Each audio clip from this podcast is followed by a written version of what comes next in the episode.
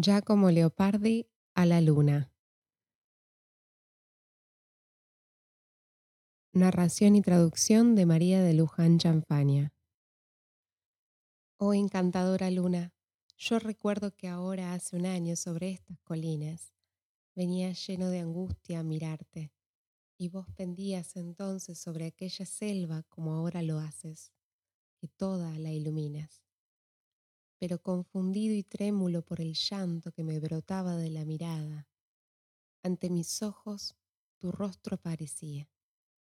Qué agobiante era mi vida, y lo es. No ha cambiado su estilo, mi amada luna.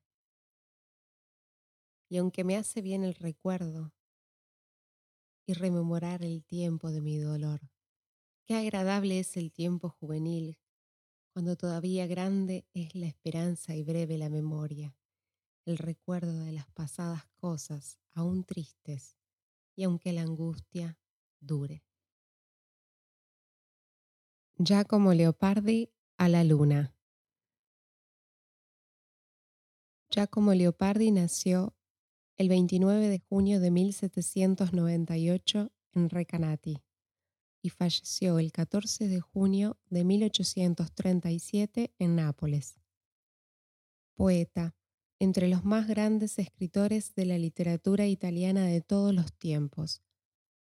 El tema de la infelicidad constitutiva del ser humano es central en su obra, entendida como una ley de la naturaleza de la que ningún hombre puede escapar.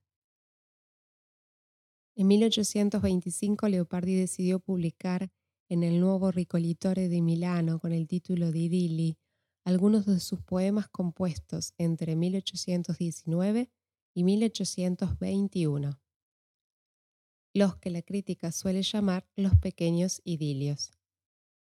El infinito, la noche del día de fiesta, a la luna, el sueño, el susto nocturno, la vida solitaria.